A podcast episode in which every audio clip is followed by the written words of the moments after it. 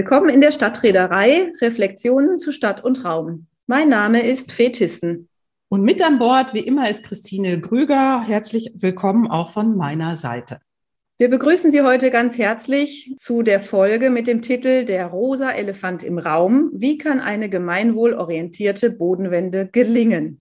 Warum dieses Thema? Weil dieses Thema eigentlich ein Jahrzehnte altes Dauerthema ist, wenn es darum geht, preiswerten Wohnraum zu schaffen. Und diese Frage ist unwiederbringlich auch an die Bodenfrage geknüpft. Das Wohnen ist mittlerweile nicht mehr nur teuer in der Stadt, sondern vor allen Dingen auch auf dem Land. Und wenn wir mal zurückdenken, Fee, im letzten Herbst war die Wohn- und Eigentumsfrage Dauerbrenner auch in den Medien, also in den Tagesthemen. Und es gab eigene ARD-Sendungen dazu. Also es beschäftigt schon schon unsere Gesellschaft, wie wir preiswerten Wohnraum schaffen können. Und wenn wir jetzt uns noch die Flüchtlingsfrage dazu nehmen, wenn die Menschen aus der Ukraine kommt, ja, dann kriegt das Thema nochmal eine ganz andere Brisanz. Genau, also auf der einen Seite die große Forderung nach günstigem, bezahlbarem Wohnraum, auf der anderen Seite aber eben auch das teure Gut Boden, wo die Preise explodieren, wir steigende Hauspreise, Mietpreise haben, auch spekulative Investoren teilweise und Kommunen auch teilweise einfach an den Boden nicht herankommen. Was kann man jetzt also dagegen tun? Die neue Ampelkoalition hat angekündigt, sie möchte 400.000 Wohnungen pro Jahr bauen. Davon sollen etwa 100.000 geförderte Wohnungen sein. Aber dieses Bauen, Bauen, Bauen ist das wirklich im Sinne von Klimakrise, Nachhaltigkeit, Gemeinwohlorientierung tatsächlich die richtige Antwort?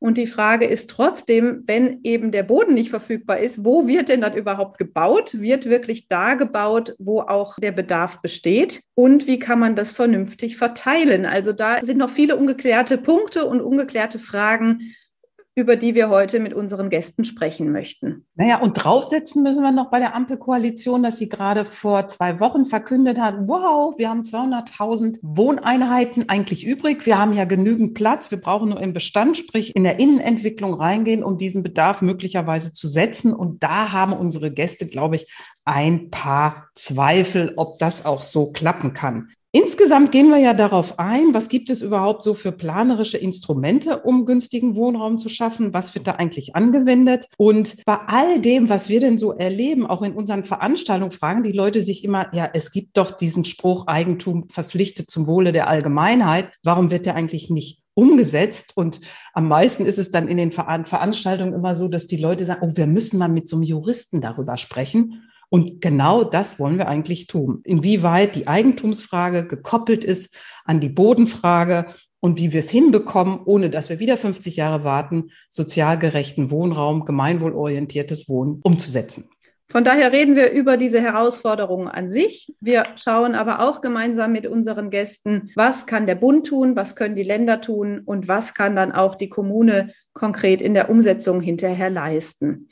Christine, wen haben wir dazu eingeladen? Ja, wir haben eigentlich den unermüdlichen Botschafter für bezahlbaren Wohnraum eingeladen. Das ist Stefan Reisschmidt. Er war sehr lange Stadtdirektor in der Landeshauptstadt München. Vorher hat er beim KVR gearbeitet und ist einer der Akteure, der es geschafft hat, auf Anregung der Deutschen Akademie für Städtebau und Landesplanung ein Bündnis Bodenwende zu gründen und hat sehr viele Mitstreiterinnen in diesem Bündnis gefunden. Also da sind Akademien, Kammern, Verbände, Stiftungen dabei, viele Architekturkammern auch, denen dieses Anliegen sehr, sehr wichtig ist. Gleichzeitig ist er freier Berater und Autor für Stadt- und Regionalentwicklung und ist natürlich der versierte Experte in der Stadtentwicklung, war unter anderem auch Vorsitzender der Fachkommission im Deutschen Städtetag und Co-Vorsitzender ist er jetzt im Ausschuss Bodenpolitik der DASE. Das klingt jetzt alles so förmlich, aber diese multifunktionalen Aufgaben treiben ihn halt um und die ein oder andere werden ihn kennen als sehr eloquenten Referenten, was gerade diese Fragestellung angeht. Ja, und als zweiten Gast, ja gerade schon angedeutet, haben wir einen Juristen dabei, Professor Dr. Martin Burgi, der seit 2012 Inhaber des Lehrstuhls für öffentliches Recht, Wirtschaft, Umwelt und Soziales an der LMU München ist. Er hat in seiner Karriere unterschiedliche Stationen in Deutschland durchlaufen, unter anderem in Konstanz, Heidelberg und Bochum, nimmt aber auch zahlreiche Gastprofessuren im In- wie im Ausland war, darunter in Washington, DC, in London und zuletzt in Madrid tätig. Und er übt weiterführende Tätigkeiten aus durch zahlreiche Mitgliedschaften, unter anderem auch in der deutschen Sektion des Internationalen Instituts für Verwaltungswissenschaften. Wir freuen uns auf das Gespräch mit den beiden und äh, dürfen schon einen sehr visionären Ausblick versprechen. Viel Spaß beim Zuhören. Herr Burgi, als Moderatorin habe ich in ganz vielen Veranstaltungen, die ich zur Öffentlichkeitsbeteiligung in der Quartiersentwicklung mache oder aber auch im Rahmen von städtebaulichen Entwicklungsmaßnahmen und just im Bürgerinnenrat München zur Stadtentwicklungsplanung immer wieder die Fragen gehört, wieso können eigentlich Wohnungen einfach leer stehen, Häuser verfallen, Grundstücke einfach nicht bebaut werden? Und meine Frage an Sie, wieso ist Eigentum manchmal höher bewertet als der preisgünstige Wohnraum. Die eine Frage und die andere Frage gleich im Anschluss. Was kann eigentlich eine Stadt dagegen unternehmen? Ja, mein Argument damit, dass irgendetwas nicht ginge, weil es gegen Recht verstößt, das haben wir in vielen Politikfeldern. Das hat zwei Aspekte. Der eine Aspekt ist, dass es ein taktisches Argument natürlich auch ist. Das heißt, wenn man etwas nicht möchte, dann sagt man, es ginge auch nicht, weil es gegen diese oder jene rechtliche Vorgabe verstößt. Das Zweite ist aber, dass wir eine Rechtsordnung haben, durch das Grundgesetz fundiert, die dem Einzelnen eben subjektive Rechte gibt, Freiheitsrechte. Wir haben das in der Corona-Zeit, glaube ich, sehr intensiv rauf und runter dekliniert. Ich glaube, uns allen steht vor Augen, dass es natürlich ein vielfach massiverer Freiheitseingriff ist, wenn man jemanden verpflichtet, ein Grundstück zu bauen, das er selber nicht bebauen möchte, als wenn man jemanden verpflichtet, in einer U-Bahn eine Maske für drei Minuten anzuziehen. Und da diskutieren wir seit Monaten schon über die Intensität des Freiheitseingriffs. Also das zeigt, glaube ich, schon, dass der Ausgangspunkt natürlich eben die Eigentumsgarantie, also ein Grundrecht ist, das in allen freiheitlichen Verfassungen eines der ältesten und immer anerkanntesten Grundrechte gewesen ist und somit natürlich auch unter dem Grundgesetz. Und das heißt aber nun, und das ist vielleicht das Wichtigste aus meiner Sicht für den Anfang, dass etwas grundrechtlich geschützt ist, heißt nicht, dass der Staat jetzt da einen großen Bogen drumherum machen muss, sondern das heißt nur, dass er seine Maßnahmen rechtfertigen muss, dass er gute Gründe haben muss und dass der Grundsatz der Verhältnismäßigkeit beachtet werden muss. Genau wie wir es ja auch in der Corona-Debatte erlebt haben. Zurück zum Thema Baugebot heißt das, es ist nicht von vornherein ausgeschlossen, dass man Baugebote ausspricht, aber man kann die nicht, ich sag mal, ins Blaue hinein aussprechen, sondern es hängt sehr von der konkreten örtlichen Situation ab, von den Umständen dieses Eigentümers. Ist da gewissermaßen ein Kind, was im nächsten Halbjahr dann dieses Haus bebauen wird und, und, und. Und sofort wird es komplizierter, differenzierter, aber auch langwieriger. Und es entstehen Streitigkeiten, weil der Betroffene oder die Betroffenen sich möglicherweise dann auch auf diese Positionen berufen werden, was die Verwaltung von vornherein natürlich versucht äh, zu berücksichtigen, um da nicht eine Niederlage vor Gericht zu kassieren. Also es ist einerseits eine taktische Ebene, aber es ist natürlich schon im Anhaltspunkt eines der wichtigsten Grundrechte, die wir haben. Und deswegen muss man sich politisch damit einstellen. Aber vielleicht letzter Satz für den Anfang. Das ist kein Appell, jetzt sich zurückzulegen, sondern es ist nicht etwas, was man mit einem differenzierten Zugriff nicht auch überwinden könnte. Aber dazu muss man sich eben anstrengen. Man kann es nicht einfach so glatt machen. Diese Formel Eigentum verpflichtet, die kennt ja fast jeder. Die Fortsetzung Eigentum verpflichtet zum Wohle der Allgemeinheit. Dieser zweite Appendix ist schon nicht allen so ganz geläufig. Herr Reisschmidt, was könnte man denn tun oder woran liegt das, dass das vielleicht nicht so im Bewusstsein ist, dass es immer auch mit dieser Verpflichtung im Sinne des Gemeinwohls handeln sollte? Ja, woran das liegt, das ist sicher eine längere Geschichte, die viel mit Kultur und auch mit der politischen Geschichte Deutschlands zu tun hat, wo wir eben lange Jahre mit dem zweiten deutschen Staat einen Staat hatten, wo es eben keine Eigentumsfreiheit gab. Und das war ja immer das Gegenbild für die soziale Marktwirtschaft in der demokratischen Bundesrepublik. Und ich glaube, diese starke Fokussierung auf den Gegensatz der Systeme hat dazu geführt, dass vielleicht die Eigentumsgarantie, Absatz 1 des Artikel 14, höher gewichtet wird als die Gemeinwohlverpflichtung, Artikel 14 Absatz 2. Das ist jetzt ein sozusagen nicht wissenschaftlich begründeter, sondern eher, ich sag mal, aus der Lebenserfahrung beruhender Versuch einer Erklärung. Fakt ist aber, dass wir als Stadtplanerinnen und Stadtplaner natürlich immer sehr bewusst in diesem Spannungsfeld von Eigentum und Gemeinwohl agieren. Ich erinnere nur an die sehr schöne Formulierung im Paragraph 1 Baugesetzbuch, dass in der Bauleitplanung die privaten und öffentlichen Belange gegeneinander und untereinander abzuwägen sind. Das heißt, das ist sozusagen unsere DNA als Planer, dass wir abwägen müssen. Und die interessante Frage ist immer, wenn wir das als Nichtjuristinnen und Nichtjuristen tun und dann irgendwann natürlich unsere Ergebnisse, unsere Pläne, unsere Festsetzungen vor einem Verwaltungsgericht landen, ob dann sozusagen das auch standhält und ob man vielleicht die Gemeinwohlverpflichtung im Einzelfall überbewertet hat. Und insofern liegt für mich ein, ja, ein wesentlicher Grund dafür, dass das so schwierig ist, gerade auch in der Praxis der kommunalen Planung damit umzugehen, dass eben der Artikel 14 Absatz 2, wo diese Gemeinwohlverpflichtung sehr allgemein formuliert ist, sehr viel offen lässt. Und ich glaube, wir würden uns an vielen Stellen leichter tun, wenn es stärker durch Gesetze konkretisiert wäre, was denn zum Beispiel beim Boden oder beim Thema Wohnen und Mieten diese Gemeinwohlverpflichtung im Einzelnen beinhaltet. Das ist vielleicht auch ein Grund dafür, dass viele Kommunen davor zurückscheuen, besonders streitanfällige Instrumente wie zum Beispiel das Baugebot oder die städtebauliche Entwicklungsmaßnahme anzuwenden, weil sie eben nie ganz sicher sein können, was denn am Ende die eigene Abwägung zwischen Eigentumsbelangen und Gemeinwohlverpflichtung, ob die vom Gericht auch so gesehen wird, mhm. weil eben die Gesetze an vielen Stellen viel Interpretationsspielräume lassen.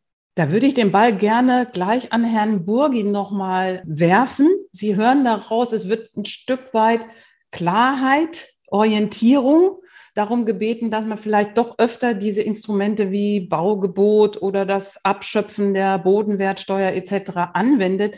Sehen Sie da Möglichkeiten, dass man Klein- und Mittelstädten, die eben nicht so besetzt sind mit Juristen wie die Stadt München, das besser umsetzen können? Wo gibt es da Lücken, dass das Gesetz vielleicht klarer werden kann, um schneller angewendet zu werden? Man muss sich im Klaren darüber sein, dass man grundlegendere Veränderungen im Sinne insbesondere von dem, was die Initiative, der auch Reis Schmidt zugehört, Bodenwende bezeichnet, dass man das nur erreichen kann über den Gesetzgeber. Das ist eine weitere Grund-DNA unseres Verfassungssystems übrigens. Das heißt, es gibt einerseits die Grundrechte des Einzelnen, die können beschränkt werden, auch Eigentum verpflichtet, aber zur Geltung bringen muss das, was man jetzt hinnehmen und akzeptieren muss, der Gesetzgeber, eben gerade nicht eine Verwaltung. Schon deswegen, weil die sonst ganz unterschiedlich handeln würde, je nach politischer Couleur möglicherweise. Das heißt, die grundlegenden Zugriffe auf das Eigentum müssen gesetzlich determiniert werden. Nun ist es ja nicht so, dass wir bisher keine Gesetze hätten. Na, Im Gegenteil. Es gibt ja zahlreiche Regulierungen und Vorgaben, bevor man etwas bebauen kann. Und Sie würden ja auch Interviewpartner finden, die sagen, das ist der eigentliche Grund, dass wir zu wenig bauen, weil es jetzt schon viel zu viele Vorschriften gibt. Ich will mir das nicht eigen machen, aber es zeigt, wie unterschiedlich die Perspektive ist. Jedenfalls kommen Sie über punktuelle, graduelle, einzelne Maßnahmen nicht hinweg, wenn das Gesetz dazwischen steht. Deswegen ist der größere Durchbruch immer nur zu erzielen, wenn man den Gesetzgeber dafür gewinnt. Und deswegen hielt ich es für sehr wichtig, dass wir jetzt auch im Laufe des Gesprächs einen Blick auf die Zukunft werfen, denn wir haben ja, übrigens im Unterschied, als wir uns zuletzt getroffen haben, äh, Herr Reich-Schmidt und ich, ja mittlerweile einen kompletten Regierungswechsel auf der Bundesebene gehabt. Es gibt ja auch ein Kapitel in dem Koalitionsvertrag, neben vielen anderen Punkten, der aber sehr zurückhaltend jetzt in dem Thema noch formuliert ist. Man kann also nicht sagen, dass ich dort jetzt einen Aufschlag zu einer wohnraumbezogenen Bodenpolitik fände. Umgekehrt wird aber durchaus versucht, Offenheit zu signalisieren. Es ist die Rede von Enquete-Kommission oder dergleichen. Der je einzelne Mitarbeiter der Kommune kann immer nur kleinteilig letztlich agieren. Und das gilt ganz besonders für das Baugebot. Ich würde übrigens auch sagen, dass jede Stunde, in der man über Baugebote diskutiert, eine Stunde ist, die von dem eigentlich effektiven Instrumentarium eigentlich einen wegbringt. Die Baugebote sind eher so ein Thema, das ärgert einen in der Nachbarschaft. Ne? Das heißt, man sieht irgendwo was und sagt sich, boah, wir haben Wohnungsnot, wieso wird denn da nichts gemacht? Uns muss aber, glaube ich, klar sein, dass der große Effekt, selbst wenn man konsequent bei jedem dieser Grundstücke das machen würde, mit allen Schwierigkeiten, der große Effekt wäre das trotzdem nicht. Äh, insbesondere nicht in Räumen wie München, wo es nach meiner Einschätzung wahnsinnig viele Brachen, die verwahrlost unbebaut herumliegen, eigentlich ja auch nicht gibt, sondern ganz im Gegenteil, sobald das der Fall ist, alle zehn Entwickler und Makler um dieses Grundstück herumschwirren mit dem obersten Anliegen, es zu bebauen. Also das ist ein Thema Baugebot und sicherlich kann man im Einzelfall das beherzter einsetzen. Aber das ist ähnlich wie Enteignung. Das eine ist der große und das andere ist der kleine Elefant. Der eine schlägt den Porzellanladen sinnlos kaputt, die Enteignung. Und das Baugebot ist so klein, dass es den eigentlichen Effekt nicht bringt. Das heißt, was wir wirklich tun müssen, ist, über die Sachen zu diskutieren, die differenzierte Lösungen dazwischen sind und diese beiden eigentlich vielleicht eher an den Rand setzen. Also das wäre jedenfalls ein Anliegen, was aus juristischer Sicht, glaube ich, sehr klar ist. Ein Baugebot wird immer im Einzelfall angegriffen werden. Wenn Sie selber der Eigentümer wären, würden Sie das wahrscheinlich auch tun, wenn etwas Ihren eigenen Plänen widerstreitet. Und dann dauert es halt ein bisschen Zeit. Am Schluss kann man bauen lassen und andere nicht. Aber das ist nicht das eigentliche Schuhproblem, was wir haben. So, und diese Grauzone zwischen Enteignung und Baugebot, wie kann die dann effektiv gestaltet werden? Was wäre Ihrer Meinung nach effektiver? Also es gibt Modelle, die mit Erfolg praktiziert werden und die müsste man erstmal übertragen durch Wissenstransfer, durch voneinander lernen, möglicherweise auch durch gesetzliche Vorgaben dahingehend in andere Kommunen und Städte, die das äh, bisher weniger gemacht haben. Das hat man mit dem Baulandmobilisierungsgesetz ein Stück auch forciert. Es ist auch die Möglichkeit, dort, wo kein Bebauungsplan ursprünglich vorhanden ist, durch einen sogenannten sektoralen Bebauungsplan eine Gegenleistung anzubieten, die dann den Investor auch wieder dazu bringt, mehr anzubieten. Das sind kleine Schritte, aber immerhin. Und außerdem Sobon gibt es eine ganze Reihe anderer Maßnahmen. Und da müsste jetzt eben im Grunde mehr kommen von der Bundesebene in einer historisch eigentlich günstigen Ausgangslage, weil ja mehrere der Akteure der neuen Koalition entsprechende Programmatiken immer schon hatten und jetzt auch die Hebel eigentlich, diese umzusetzen und das idealerweise noch gleich in Kombination mit dem anderen Mega-Anliegen des Klimaschutzes.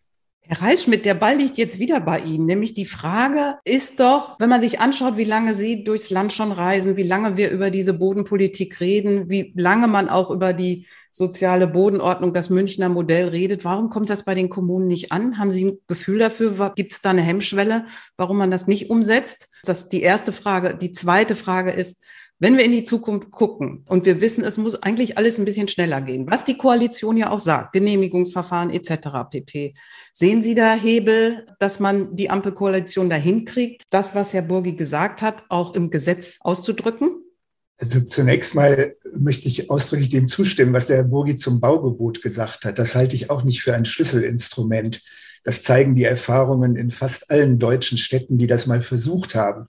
Aufwand und Ertrag stehen in keinem Verhältnis, was natürlich auch daran liegt, welche Schlupflöcher es da im Gesetz für die Eigentümer gibt. Ja, was ist zu tun? Also ich glaube, die Kommunen zu informieren, den Kommunen Hinweise zu geben, was sie tun können. Das macht sehr gut der Deutsche Städtetag und viele Menschen aus unserem Beruf, die dazu etwas schreiben oder Gutachten machen oder die auch entsprechende Plattformen mit betreiben, wie eben das Bündnis Bodenwende.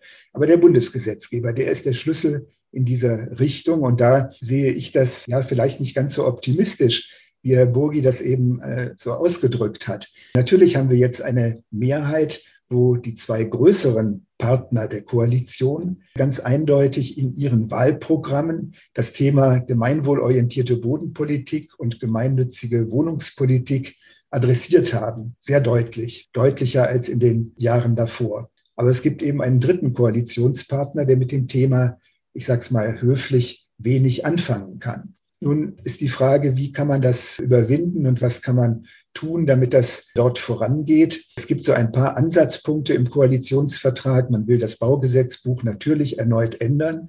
Das wird ja immer geändert, wenn eine Regierung neu im Amt ist. Aber diesmal will man es explizit unter gemeinwohlorientierten Aspekten tun, neben anderen genannten Aspekten. Also da könnte man vielleicht Hoffnung draus schützen. Wir halten weiter vom Bündnis Bodenwende an der Forderung nach einer Enquete-Kommission fest, weil wir glauben, dass nur eine sehr breite von Expertinnen und Experten genauso wie von Angehörigen zivilgesellschaftlicher Gruppen mitgestaltete Diskussion dazu führen kann, diese 50-jährige Reformblockade aufzulösen. Weil da muss sehr viel aufgearbeitet werden, wenn wirklich am Ende mehr dabei herauskommen soll als das Baulandmobilisierungsgesetz, das im Grunde genommen ein Flop gewesen ist. Es gibt einzelne Regelungen, die vielleicht etwas bewirken können, wie zum Beispiel diese Regelung mit den sektoralen Bebauungsplänen. Aber auch das ist keineswegs sicher. Da üben ja die Städte gerade erst, wie das funktionieren kann. Und da gibt es auch viele offene rechtliche Fragen. Also insofern glaube ich, der Schlüssel liegt wirklich da, äh, Druck zu machen auf den Bundesgesetzgeber, sich dieser Fragen endlich anzunehmen. Und eigentlich müsste er ein Eigeninteresse haben, denn wie will man 400.000 neue Wohnungen, davon 100.000 geförderte pro Jahr in den nächsten vier Jahren neu bauen, wenn man nicht über bezahlbares Bauland verfügt. Genau der richtige Stichwort, denn darauf wollte ich hinaus. Also die Ampelkoalition hat ja auf diese Wohnungsfrage, auf die Nachfrage nach bezahlbarem Wohnraum eben unter anderem damit reagiert, dass sie diese 400.000 Wohnungen pro Jahr angekündigt hat. Sie haben es gerade selber gesagt, nur 100.000 Wohnungen davon aber gefördert.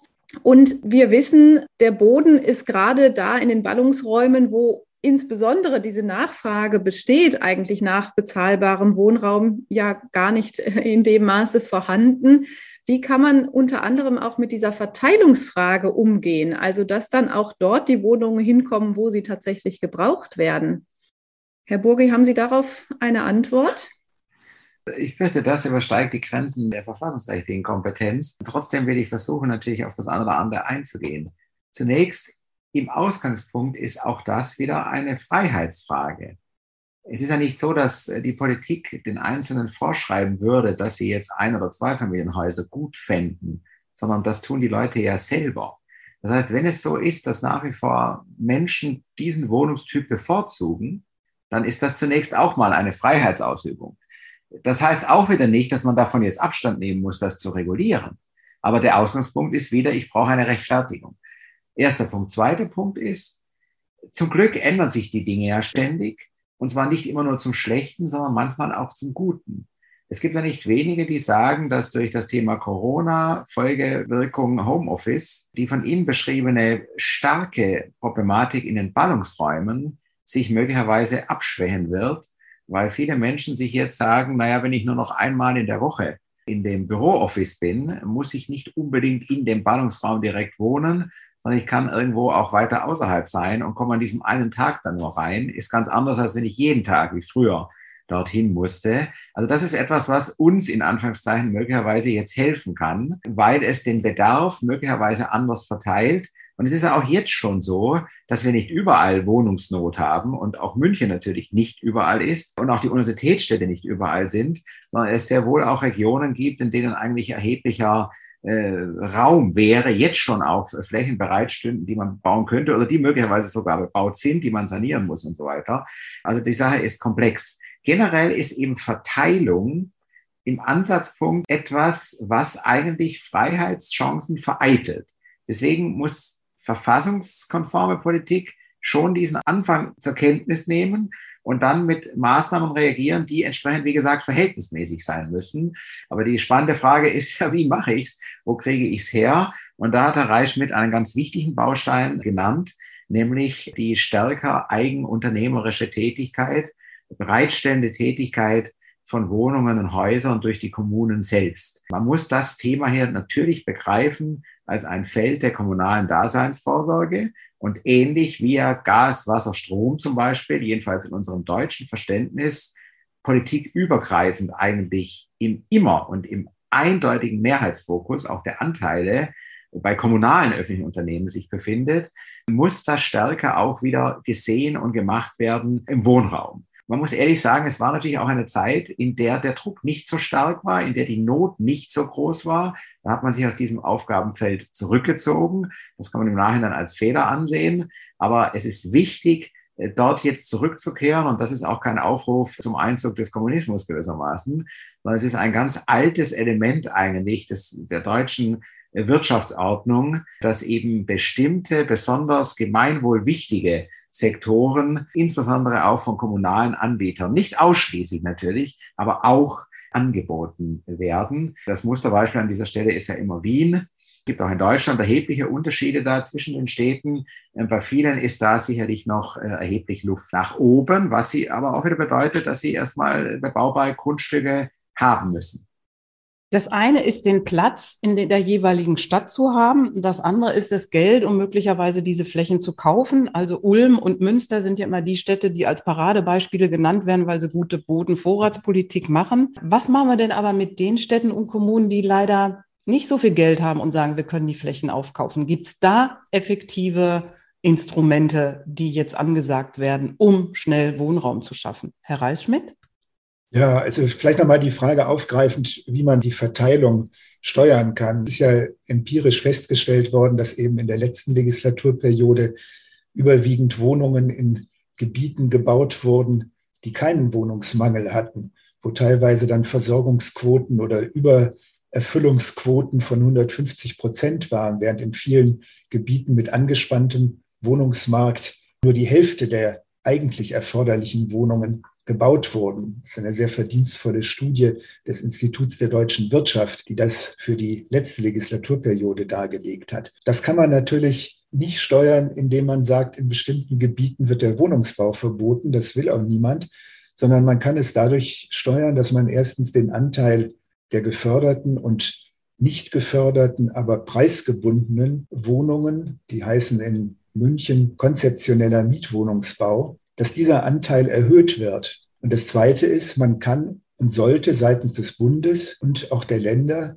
Kommunen dabei unterstützen, in denen angespannte Wohnungsmärkte sind, diese Daseinsvorsorge, wie es Herr Burgi ganz zu Recht genannt hat, mit bezahlbarem Wohnraum zu äh, leisten und voranzubringen. Das sind einmal natürlich Mittel der Wohnungsbauförderung, aber da wissen wir, dass der große Mangel dieses Systems ist, dass nach 25, 30 in München versucht man jetzt 40 Jahre Bindung durchzusetzen, aber sehr sicher ist man nicht, dass das vor Gericht Bestand hat. Also das sind befristete Förderungen. Danach kommen die Wohnungen ohne Bindung auf den freien Markt. Das Zweite, was der Bund aber tun könnte, er könnte auch den Grunderwerb für den geförderten oder preisgedämpften Wohnungsbau unterstützen.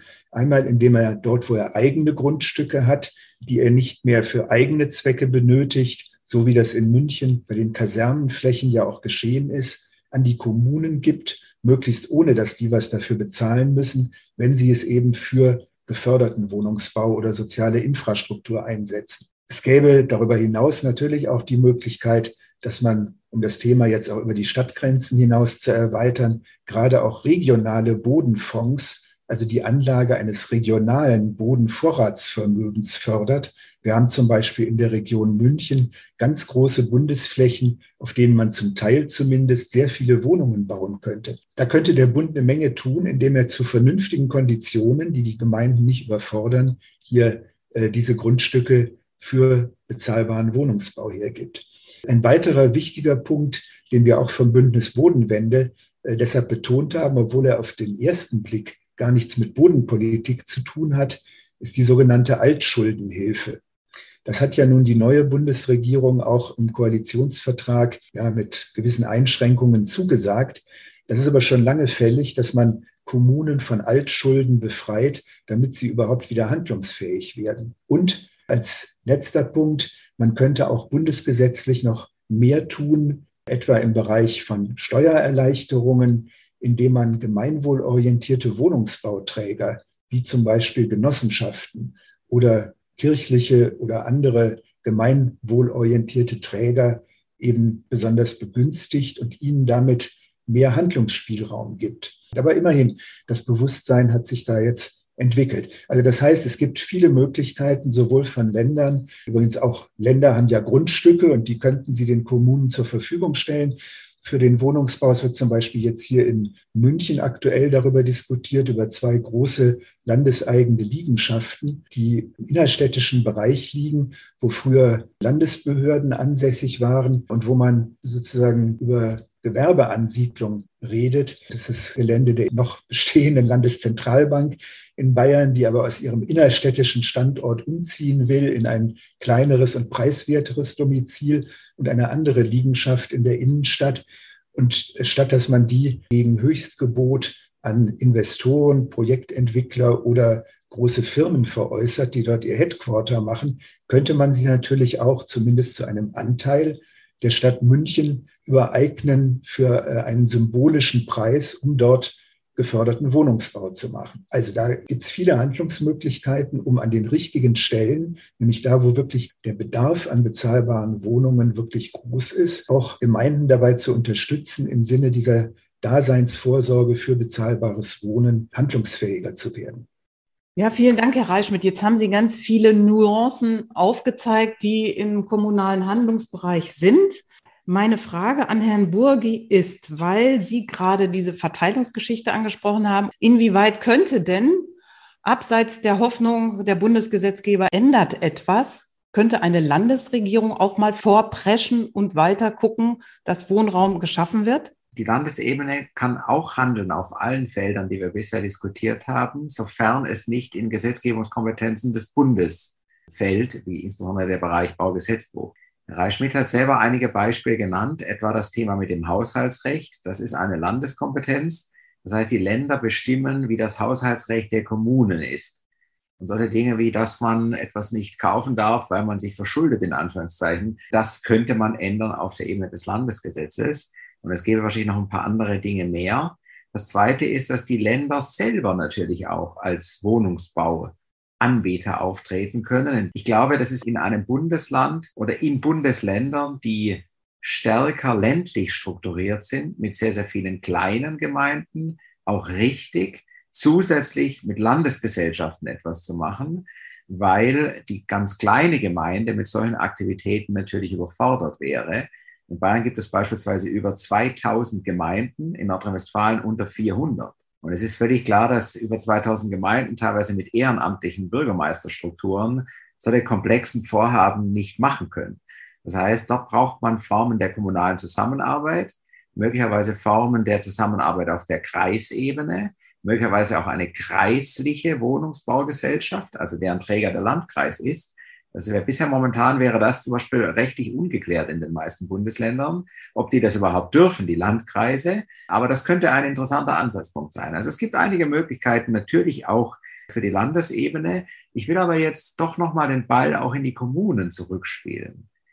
Denn es ist natürlich auch ein bisschen billig, sage ich mal, wenn ich als Kommunen immer nur sage, naja, der Bund müsste mehr tun und mehr Zuschüsse geben und das Steuerrecht ändern und die Länder müssten mich im Haushaltsrecht entlasten und so weiter. Und ich, Kommune, bin gewissermaßen völlig unschuldig. So ist es natürlich auch nicht. Das heißt, in der Kommune, das heißt auch in der Gemeindebevölkerung, muss man sich an der Stelle auch ehrlich machen. Meine Geburtsstadt Ulm an der Donau, ich weiß schon zu Schulzeiten, dass die Stadt in den 80er Jahren mit dieser Politik angefangen hat Damals waren die, Preise natürlich viel niedriger.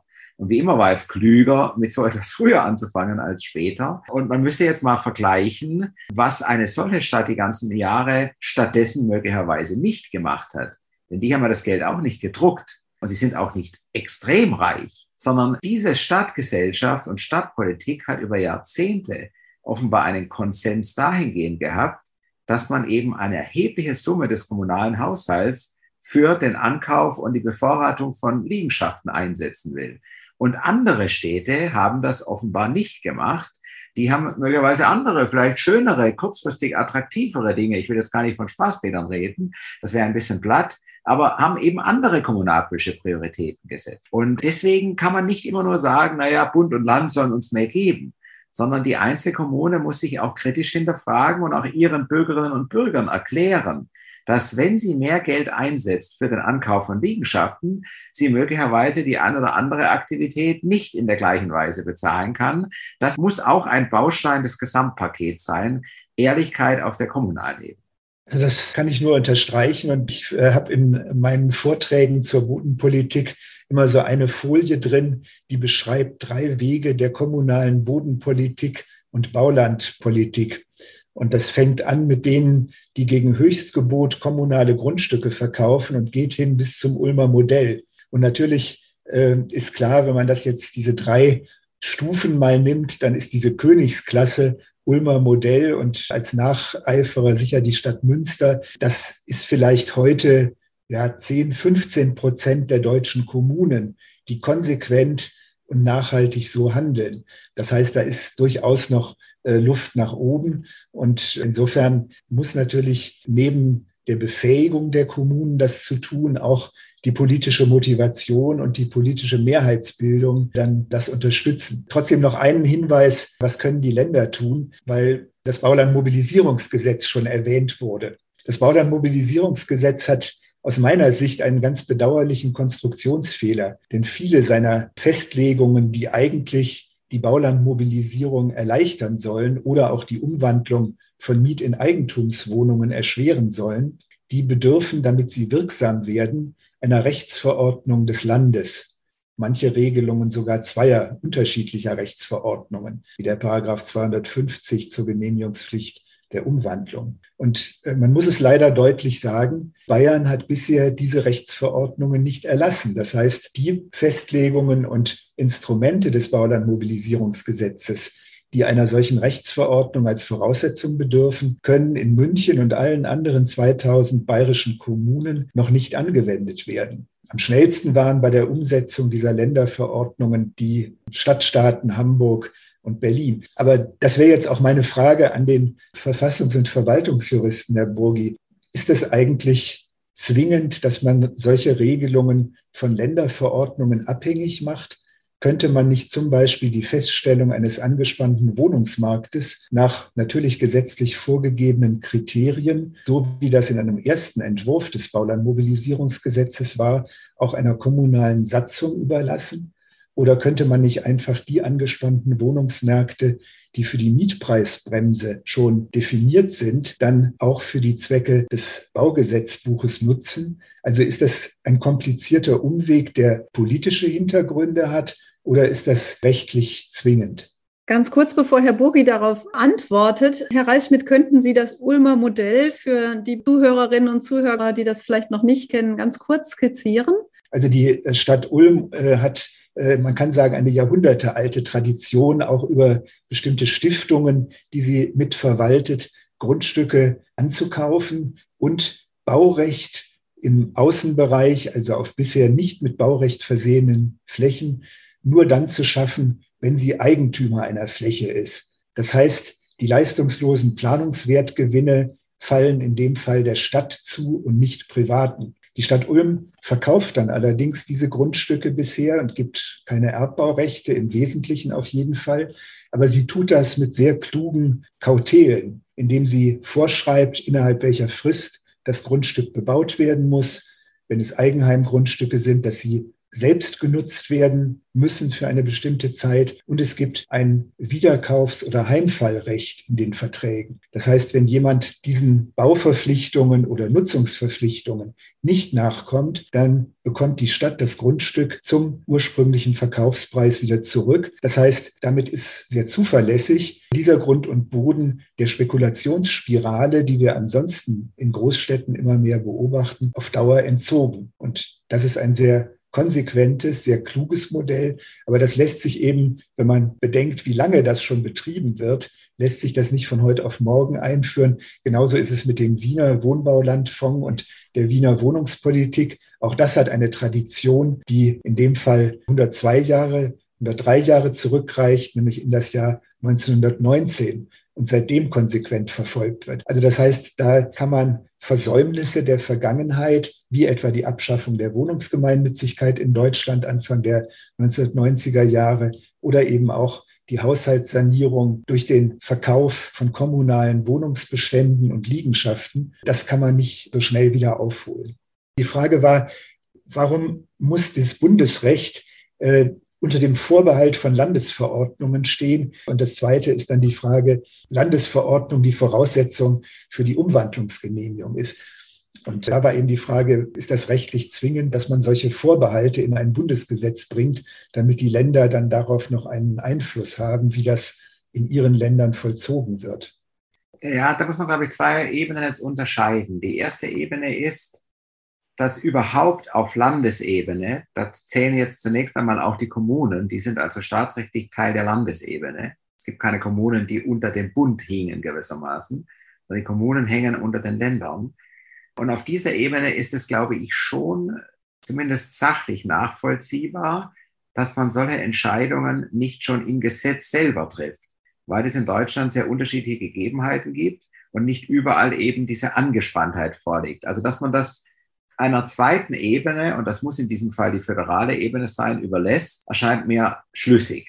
Wir erleben das Gleiche übrigens ja jetzt auch wieder bei der Corona-Thematik, wo wir ja von Anfang an immer dieses Zusammenspiel hatten zwischen Bundesvorgabe und Länder füllen es aus. Also erste Ebene ist, glaube ich, richtig, dass der Bund das nicht flächendeckend macht. Und der Bund hätte auch, glaube ich, keine Verwaltungskompetenz und auch gar keine Einheit, die solche Festlegungen treffen könnte. Damit sind wir jetzt in der Landesebene. Und jetzt kommt die zweite Frage, die Herr Reisschmidt vorhin eigentlich aufgeworfen hat. Innerhalb des Landes, wer soll da das machen? Das Land selbst, in diesem Fall jetzt durch eine Verordnung der Landesregierung oder die einzelne Kommune durch eine Satzung. Das ist verfassungsrechtlich nicht vorgegeben. Natürlich hätte man das auch anders machen können. Das ist eine politische Entscheidung, die möglicherweise auch wieder mehrere Gründe hat, von denen manche vernünftiger und andere weniger vernünftig sind. Der Umstand, wie gesagt, dass es sehr viele sehr kleine Gemeinden gibt, die mit einer solchen Festlegung möglicherweise überfordert wären und Rechtsprobleme dadurch verursacht hätten, das wäre jetzt ein sachlicher Grund aus meiner Sicht, dass man es nicht den Gemeinden überlässt. Ein eher politischer Grund ist, dass man in seinem Land keinen Fleckenteppich haben möchte und eben einfach die eigene Landesregierungsgestaltungsmacht darin erhalten möchte. Und das ist ein politischer Grund, über den man dann streiten kann oder auch nicht. Äh, aber noch einmal, verfassungsrechtlich ist das nicht zwingend. Okay, danke für diese Erläuterung. Ich fand es sehr spannend, jetzt das Land, die Landesebene auch nochmal so in den Blick zu nehmen kommen wir fast zum Ende. Also wir haben jetzt sehr viel gehört von Ihnen, dass Sie gesagt haben, na, die Ampelkoalition und auch der Zeitpunkt wäre eigentlich der richtige, die Stellschrauben zu drehen. Und wir wissen auch, wo wir dran drehen können. Es ist nur die Frage, wann der Mut des Bundesgesetzgebers greifen wird, das auch zu tun, was jetzt von vielen von Ihnen gefordert wird. Und wenn man sieht, wie lang der Atem war, gerade am Beispiel München und Sobo, da hoffe ich nicht, dass wir nochmal 50 Jahre warten müssen, bis da etwas passiert. Wenn Sie beiden jetzt befördert werden. Und sie werden jetzt Staatsminister für Bodenpolitik oder ein staatliches Bodenamt. Bei all dem, was wir jetzt ausgeführt haben, an Instrumenten, die es gibt für die Kommunen, für das Land, was der Bundesgesetzgeber machen würde, was würden Sie zuerst ändern, Herr Burgi? Ich weiß es nicht. Ich bin kurz in Stutzen geraten, weil ich mir nicht sicher bin, ob ich das als eine Beförderung ansehe. Was ich mir wünschen würde, ist jetzt etwas ganz Abstraktes, denn es geht, glaube ich, nicht so sehr um die einzelnen Teilinstrumente, dass man das überhaupt als Politik oder noch besser gesagt, als ein rechtliches Feld von eigener Bedeutung ansieht. Und ich glaube, die bisherige politische Sichtweise jenseits von Fachkreisen, wie, wie, wie diejenigen, denen Sie alle angehören, ist zu stark entweder klassischer Städtebau, Baugesetzbuch, da geht es um Planung, Architektur, auch Umweltverträglichkeit. Das ist der Inhalt des Baugesetzbuchs. Da werden im Eigentum ja alle möglichen Vorgaben immer schon gemacht. Sie können nicht einfach so etwas bauen. Aber es geht vergleichsweise wenig um diese Boden- und Wohnraumbezogene Perspektive. So, das ist eine Ecke, die es gibt, in der sich ganz viele bewegen. Und die andere Ecke ist natürlich das Mietrecht. Und deswegen ist ja immer versucht worden, Mietendeckel, Mietenpreis und so weiter auf dieser Schiene etwas zu machen. Und ich glaube, auch da wird man nicht den entscheidenden Durchbruch bekommen. Schon deswegen, weil von jeder Mietrechtsmaßnahme immer nur Leute profitieren, die sowieso schon eine Wohnung haben. Das heißt, für Suchende ist das ein uninteressantes Politikfeld eigentlich. So, und zwischen diesen klassischen, im Diskurs aber uns allen fast nur vor Augen stehenden Bereichen müsste man, glaube ich, erkennen, dass es ein neues eigenes Feld gibt, nennen wir es wohnraumbezogene Bodenpolitik, einschließlich Rechtspolitik auch, das es vor wenigen Jahren vielleicht noch nicht gegeben hat, das aber jetzt in den kommenden Jahren entwickelt werden müsste, vielleicht auch, ich will das mal so in den Raum stellen, mit einem eigenen Bundesgesetz. Ich glaube auch, dass das Baugesetzbuch auf Dauer nicht der richtige Ort für dieses Thema ist. Das sieht man schon daran, dass ständig irgendwelche kleinen A, B, C-Paragraphen eingefügt werden, dass die Dinge nicht recht zusammenpassen, äh, dass es gar nicht mehr lesbar ist und so weiter. Und zwar nicht nur für Laien, sondern auch für Juristen nicht mehr lesbar. Und das ist, glaube ich, auch aufgrund dieser vielen anderen Dinge, die das Baugesetzbuch leisten muss nicht der richtige Ort für so etwas ist. Gleichzeitig müsste man äh, aus dem Mietrecht raus. Das heißt, man müsste einen eigenen Zwischennorm- und Exekutivbereich platzieren, der sich dieses Themas annimmt, so wie sich übrigens auch der Klimabereich in wenigen Jahren komplett aus dem sonstigen Umweltrecht herausentwickelt hat. Ich mache in drei Wochen hier jetzt, wir haben eine eigene Vorlesung jetzt Klimaschutzrecht, zwei Stunden pro Semester, also pro Woche in einem Semester, hätte ich vor vier Jahren gar nicht füllen können. Da hat man das abgedeckt in zwei Stunden in der Vorlesung Umweltrecht. Und in wenigen Jahren ist das zu einem komplett eigenen Komplex geworden. Und heute würde auch jeder sagen, es ist ein Unterschied, ob man Klima- oder Umweltpolitiker ist. Und wir sehen es jetzt, die Regierung hat eine Umweltministerin und einen Klimaminister. Das ist sogar getrennt worden. Und davon sind wir noch ein gutes Stück hier entfernt. Ich glaube, das Thema Wohnen müsste ein Stück wahrscheinlich sogar aus den übrigen Kontexten des Mietens und des klassischen Städtebaus herausgelöst werden, ohne natürlich zu leugnen, dass es Querverbindungen und Wechsel gibt. Vielen Dank für diese interessante Vision oder Zukunftshoffnung, die Sie da sehen, Herr Reichschmidt. Also auch wenn Sie keine Beförderung ist, Sie müssen aus Ihrem Unruhezustand heraus. Als erstes, ich finde den Vorschlag, Herr Burgi, hervorragend. Deshalb wäre meine erste Amtshandlung, Sie als juristischen Berater zu verpflichten, als Nichtjurist in diesem undankbaren Amt eines Bodenpolitikministers. Das Zweite wäre, ich würde auch um die Frage des Eigentums sozusagen wieder richtig zu kalibrieren in Richtung auf Gemeinwohl, das Thema Planungswertausgleich auf die Agenda setzen und auch andere Quellen leistungsloser Bodenwertgewinne zum Versiegen bringen. Ich erinnere an Paragraph 23 Einkommensteuergesetz mit der zehnjährigen Spekulationsfrist für private Immobilienerträge, die nach zehn Jahren steuerfrei sind. Also das wäre das erste leistungslose Bodenwertgewinne zumindest zu einem großen Teil der Allgemeinheit zuzuführen. Das zweite große Vorhaben wäre, auch weil es vielleicht dann Sofortwirkungen hätte, ein Bodenpreisdämpfungsgesetz oder eben als Teil dieses neuen Bodengesetzes ein Bodenpreisdämpfungsinstrumentarium einzurichten, womit es zumindest in den angespannten Wohnungsmärkten für einen befristeten Zeitraum möglich ist, die Bodenpreise zu deckeln und ihre Steigerung auf die Steigerung der allgemeinen Lebenshaltungskosten zu begrenzen rechtlich sicher ein ganz schwieriges Thema, über das wir weitere Stunden diskutieren müssten. Es gibt dazu einen Vorschlag ja des Deutschen Instituts für Urbanistik, der auch auf der Homepage publiziert ist. Und dazu gehörte natürlich auch ein urbanes oder städtisches Bodenverkehrsgesetz. Wir haben ja eine Regulierung des ländlichen Bodenmarktes, die zwar auch nicht immer gut funktioniert, aber die ein gutes Grundprinzip hat. Nämlich ländlicher Boden soll eigentlich vorrangig der Landwirtschaft zur Verfügung stehen. Und der Verkauf an andere kann untersagt oder über ein Vorkaufsrecht für Landwirte umgewandelt werden, damit der Boden in der Landwirtschaft bleibt. Das ist bei den großen Landwirtschaftskonzernen, die es heute gibt, dann mehr oder weniger auch wirkungslos und durch Share Deals erst recht wirkungslos gemacht. Aber das Grundprinzip ist gut.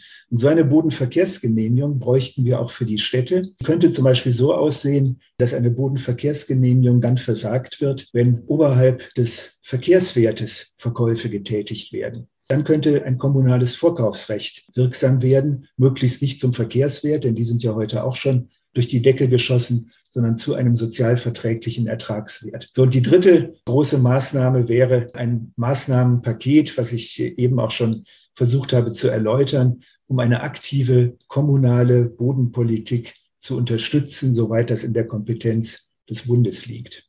Wunderbar. Herzlichen Dank Ihnen beiden nochmal für diese visionären Gedanken jetzt am Schluss, aber auch für das gesamte Gespräch, das sehr aufschlussreich war, sehr informativ war. Vielen Dank dafür. Ja, wir haben viel gelernt, nochmal andere Perspektiven darauf gewonnen und dass der rosa Elefant im Raum nicht so ganz einfach zu sezieren ist, haben wir auch gemerkt. Aber es gibt viele kleine Schritte dahin. Ich wollte mich auch bedanken. Ihre Fragen haben sozusagen uns beide herausgefordert zu teilweise weit ausholenden Gedankengängen. Und ich wollte mich vor allen Dingen auch bei Herrn Burgi bedanken, weil dieser letzte Gedanke, das als einen eigenständigen Rechtsbereich analog zum Klimaschutzrecht zu sehen, den finde ich auch deshalb wichtig, weil wir ja wissen, wie Politik funktioniert. Auch in Politik gibt es Arbeitsteilung, gibt es Spezialistinnen und Spezialisten. Und ich habe in den letzten Jahren, seit ich mich stärker mit dem Thema beschäftige, festgestellt, es gibt in kaum einer Bundestagsfraktion wirkliche Spezialistinnen und Spezialisten mhm. für das Thema Bodenpolitik. Und wenn es ein eigener Rechtsbereich wäre mit einem eigenen Gesetzesinstrumentarium, einem eigenen Ministerium, das es zumindest mit im Namen trägt und vielleicht auch einem eigenen Ausschuss oder einem Ausschuss, der das mit im Namen trägt, dann würden sich auch hier Spezialistinnen herausbilden, die dann wiederum Ansprechpartnerinnen auch für Zivilgesellschaft, Kommunen und so weiter sind. Also insofern glaube ich, ist das eine tolle Idee. Letzter Satz von mir an der Stelle vielleicht. Ich glaube jetzt gerade auch koalitionspolitisch gedacht und auch in die Bevölkerung hineinhörend, muss man, glaube ich, wenn man so etwas groß aufzieht, am Anfang klug und ehrlich sagen, dass man vor allem auf einen bestimmten Teil der Immobilien Eigentümer zielt, der Bodeneigentümer. Denn in dem Moment, ich war 14 Jahre Professor an der Ruhr-Universität, wenn Sie da irgendwas gemacht haben, was das Häuschen von der Oma beeinträchtigt hat, war das politisch tot. Sie brauchten nicht mehr aufzustehen. Und dahinter steckt eine bundesweit sehr, sehr verbreitete Haltung, die auch verständlich ist, übrigens auch verfassungsrechtlich angelegt. Natürlich ist das Verfassungsrecht, schützt mehr das Eigentum in den Händen von einem Rentner-Ehepaar, das da selber wohnt und es später den Kindern vermachen will, als in der Hand einer großen internationalen Asset-Gesellschaft. Und das wäre, glaube ich, sehr wichtig, auch im Hinblick auf den erwähnten Koalitionspartner, wenn man von vornherein dort eine irgendwie geartete Grenze, eine Größengrenze gewissermaßen ja. der Inhaberschaft politisch kommunizieren würde, dann kämen wir ein gutes Stück weiter, weil dieses Totschlagsargument, ja, das Häuschen von der Oma ist jetzt bedroht, wäre dann von vornherein aus der mhm. Welt. Ja, haben Sie vielen Dank auch für diese beiden Schlussstatements. Und Ihnen, liebe Zuhörerinnen und Zuhörer, vielen Dank, dass Sie wieder dabei waren. Wir freuen uns aufs nächste Mal.